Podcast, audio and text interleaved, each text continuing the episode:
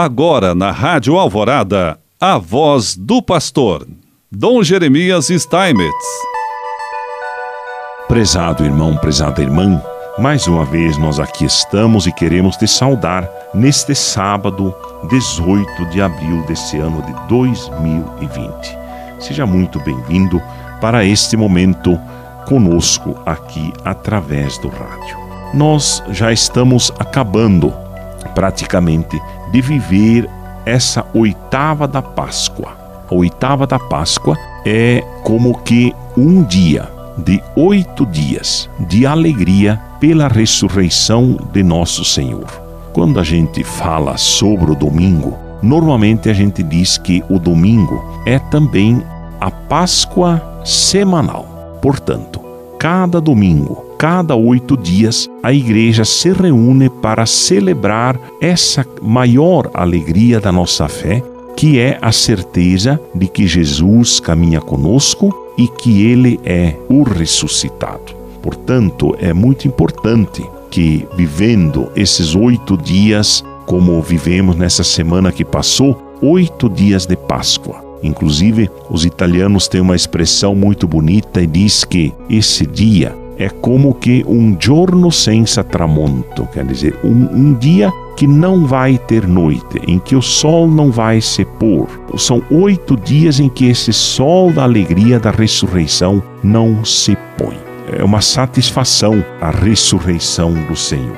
Mas também a igreja quis, com o tempo, celebrar entre essas duas grandes festas, essas solenidades da Páscoa e de Pentecostes celebrar isso que nós chamamos de tempo pascal, em que durante 50 dias nós relembramos esta ressurreição. Portanto, oito dias de uma alegria total, um dia que não tem o caso, e 50 dias de alegria na liturgia para que possamos assim lembrar né, o quanto a ressurreição do Senhor é central. Nas celebrações durante todo esse tempo, canta seu glória e, sobretudo, manifesta-se sempre a alegria, né, por conhecer Jesus, por viver a sua ressurreição. Os textos bíblicos normalmente é, contam momentos em que Jesus aparece aos seus discípulos, as leituras, especialmente a segunda leitura vai e a primeira também, porque é dos Atos dos Apóstolos, vai contando como os discípulos de Jesus já vão trabalhando, né, levando pelo mundo e para o mundo o evangelho de nosso Senhor Jesus Cristo.